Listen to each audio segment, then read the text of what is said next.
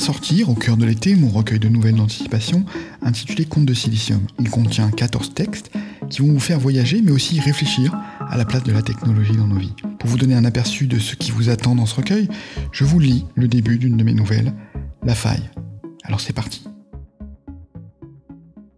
La faille. Le chef de la sécurité l'avait regardé droit dans les yeux. Il avait été catégorique. Son équipe avait analysé l'ensemble du trafic entrant sur leur réseau ils avaient vérifié leurs hypothèses. Ils ne trouvaient désormais plus aucune trace d'activité suspecte. Les tentatives d'intrusion avaient totalement disparu, aussi soudainement qu'elles avaient commencé au milieu de l'été. Et pourtant, cela ne suffisait pas à rassurer François. Le lancement de leur produit, de son bébé comme il l'appelait, approchait. Il avait tant investi, tant misé sur la conférence pour annoncer la généralisation de leur système au grand public, qu'il devait faire preuve d'une extrême vigilance c'était son rôle de responsable de la société Enhance. Mais pour lui, c'était bien plus que ça. Voir sa vision se concrétiser était devenu en quelques années sa seule raison d'être. Il en faisait une affaire très personnelle. Il avait quelque chose à prouver même s'il ne savait pas vraiment pourquoi. Certainement une question de statut, au bout du compte. Une manière de montrer à ses pairs qu'il pouvait jouer dans la cour des grands. Sa société, Enhance, avait bien démarré. Il avait surfé sur l'essor du smartphone pour réaliser de petites applications qui avaient eu un succès d'estime. Mais très vite, ce marché avait été accaparé par des mastodontes, de gigantesques conglomérats qui utilisaient l'ensemble de leur synergie, de leur puissance, pour garder la clientèle captive dans leurs écosystèmes.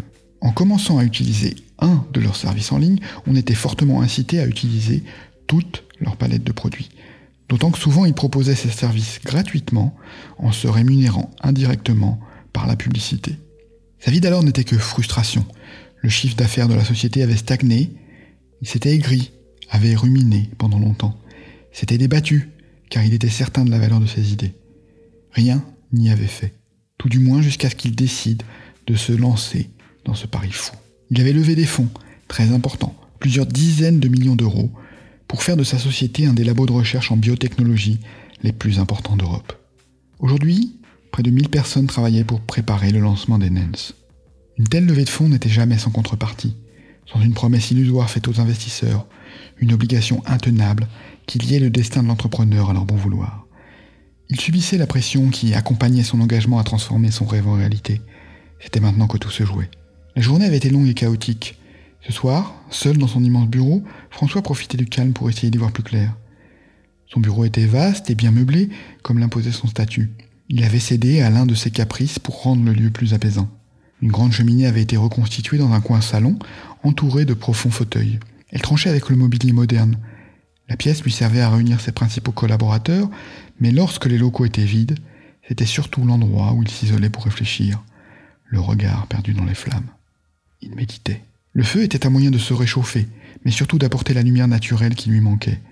Malgré la stature qu'avait atteint son entreprise, malgré les enjeux financiers, il n'occupait pas le dernier étage d'une tour d'affaires, comme ses concurrents. Enfant, il avait été frappé par l'effondrement des tours jumelles, le 11 septembre 2001. Il revoyait les images télévisées tournant en boucle de l'avion heurtant la seconde tour. Il avait été hypnotisé par la vision surréaliste de ces minuscules personnages, contraints de se jeter dans le vide pour échapper aux flammes.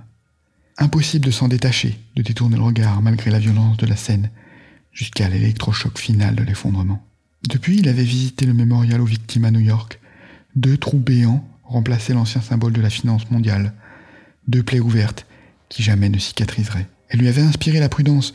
Une société travaillant sur des données aussi sensibles qu'Enens ne pouvait s'exposer aux attaques. Le siège de sa boîte serait construit en sous-sol, dans un véritable bunker, à l'abri des regards et des menaces extérieures. Ce sous-sol faisait désormais partie de son quotidien. Il s'était habitué à travailler dans cette semi-pénombre, bercé à la lumière vacillante de l'âtre. C'était la semaine du lancement de leur nouveau programme, un projet qui excitait tant les convoitises qu'il remerciait son intuition de l'avoir conduit à s'enfermer de la sorte. Leur nouveau produit avait été testé à une échelle modeste, mais la satisfaction des clients qui l'avaient déjà adopté avait dépassé ses espérances. Enhance était son rêve d'enfant. C'est lui, François, qui avait eu l'idée d'aborder le marché des implants logiciels sous l'angle de l'amélioration de la performance, d'en faire un assistant pour les dirigeants, une mémoire augmentée, presque intuition artificielle. Toujours soumis à plus de pression, les cadres se ruaient sur les outils qui leur permettaient de s'élever au-dessus de leurs concurrents. Assistant virtuel, méthode de gestion de projet, complément alimentaire, tout était bon pour gagner du temps ou doper leurs résultats. Même la méditation et la spiritualité avaient finalement été détournées au profit d'un seul objectif, garder leur autorité, leur leadership, et rester les visionnaires et finalement les seuls maîtres à bord.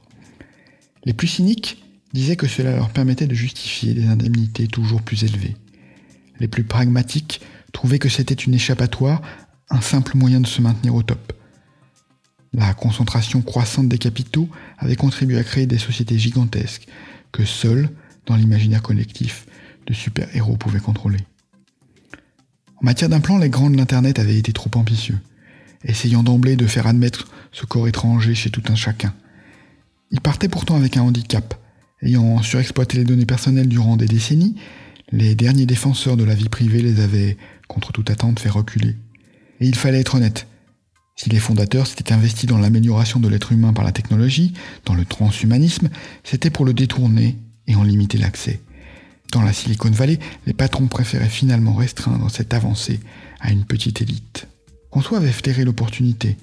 Il avait perçu la faille de ces géants et s'était engouffré dans la brèche. Il avait prévu une massification du marché en deux temps.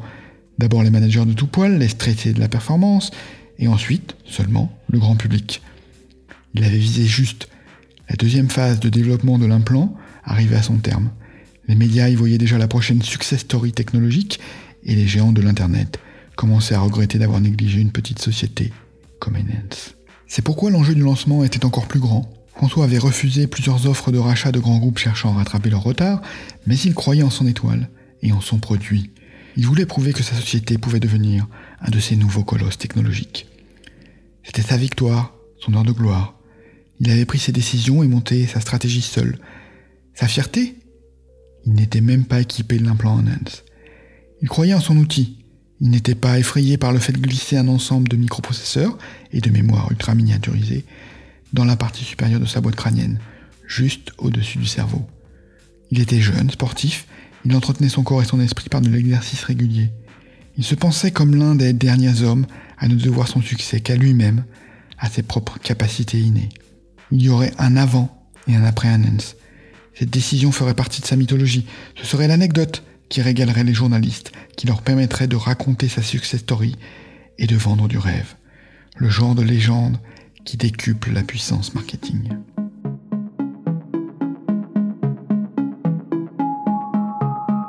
Voilà, j'espère que cette lecture vous a plu. Je vous invite à lire la fin en vous plongeant dans mon recueil, Conte de Silicium. Pour en savoir plus sur moi, mon parcours d'auteur et lire mes textes, abonnez-vous à ma lettre hebdo, le flow, depuis le site michaelraymond.com.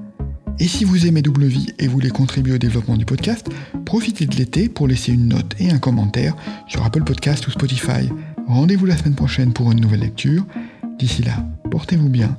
Je vous souhaite un été rempli d'imaginaire.